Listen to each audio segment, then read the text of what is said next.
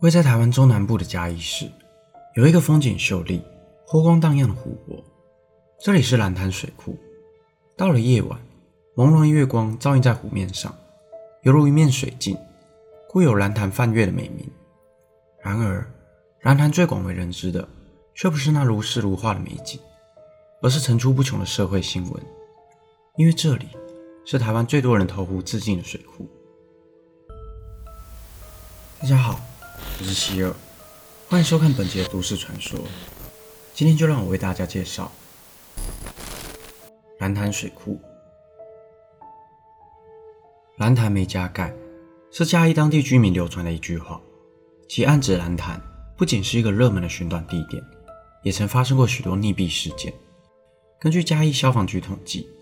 自一九八二年至今，也有超过一百一十四人命丧于此。光是在二零一九年这一年，更是带走了十二条人命。其中有一件最令人吊诡的案件。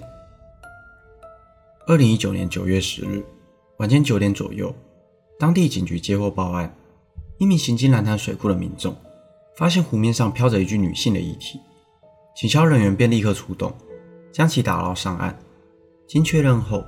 死者是一名十七岁的黄姓少女，而在水库的堤防边停放了一台机车。警方根据车牌进行调查，发现少女并非车主，而是另一名二十二岁的黄姓男子。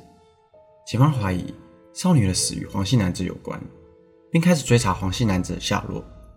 没想到，不到十个小时，在次日清晨，男子的遗体竟然也浮出水面。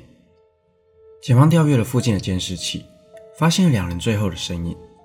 前一晚凌晨四点左右，男子骑着机车载着少女来到了水库边的堤防聊天，两人比了一个爱心的手势。没多久后，男子先是走下了堤防，少女跟着走了下去。之后，两人就再也没有上岸。据少女友人透露，两人交往三个月，虽然刚出社会，经济状况并不稳定，但两人感情甚好，生前没有出现任何异状。案发现场。也没有留下任何遗书，因此，警方最终以意外溺毙结案。但两人为何会意外落水，令人感到十分离奇，也让两人的亲友们留下许多遗憾。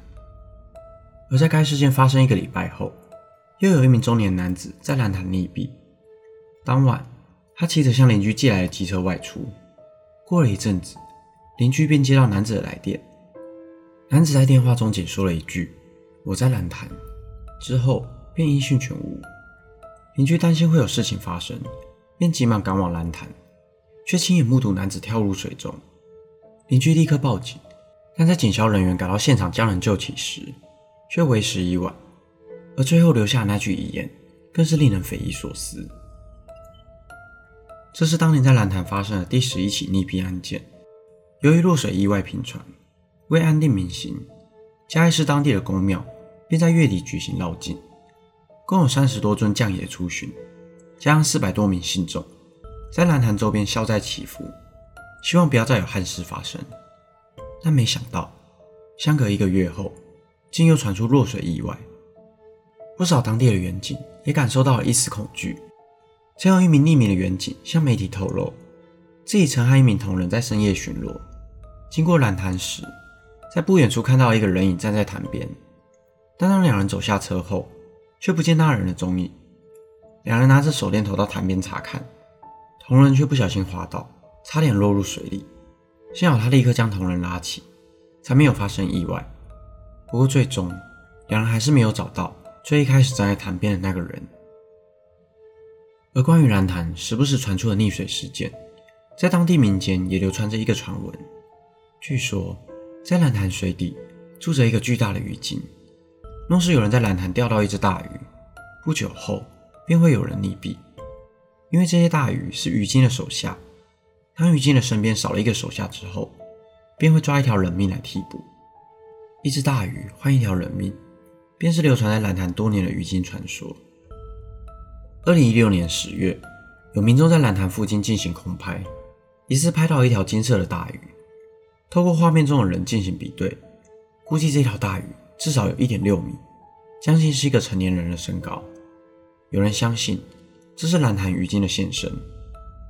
另外，在台湾流传多年的人面鱼事件，有传闻说，事件的发生地就是在嘉义的蓝潭水库，更让鱼精的传说添上了一分神秘的色彩。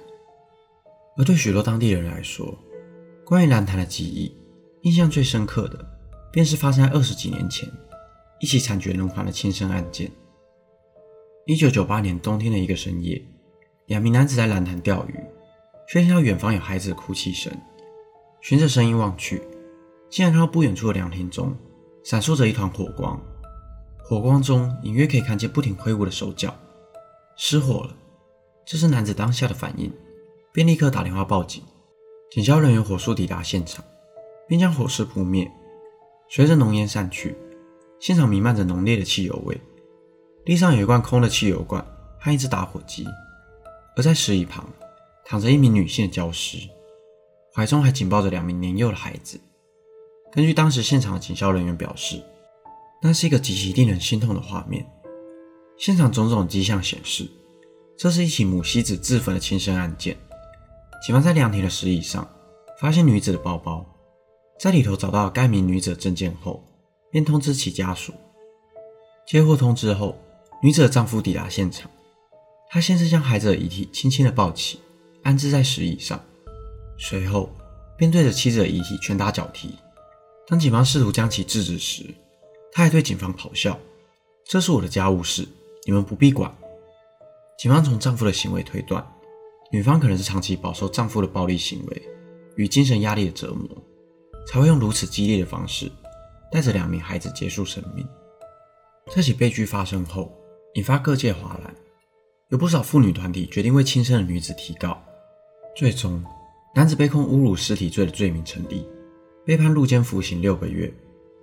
而有一位叫彼岸的观众投稿一则小时候在蓝潭的经历，在自焚案发生的几年后。他曾和朋友一起到蓝潭游玩，当时还是国小年纪的他，未曾听过这起自焚案件，于是他便和朋友一起走到那个凉亭上聊天。平时的他，除非是踩到东西，不然很少会去注意地上有什么。但那天，他却看见凉亭的地板上有一块小黑点，像是被火烧过的痕迹。他伸手一摸，突然间听到一个凄厉的惨叫声，一个全身着火的人。出现在他的面前，他吓得愣在那里，直到一旁的朋友不停地呼唤他，他才回过神来，而那个着火的景象也随之消失。但他并没有和朋友多说什么。到了晚上，他们到蓝潭观看水舞秀，但他却总觉得水里有好多人在向他招手。那天回去以后，他连续做了两天的噩梦，梦里都是那个全身着火的人影出现在凉亭里。直到后来，家人带他去庙里受惊，师傅才告诉他，那个灵体只是有些事情想要拜托你，才会让你看到地上的那块黑点。而在此之后，就再也没有做过类似的噩梦。但令人不解的是，他当下还不知道这里曾发生过自焚的案件，却很清晰的梦见当时的情景。蓝潭水库是全台湾发生过最多轻生事件的水库，四十年来。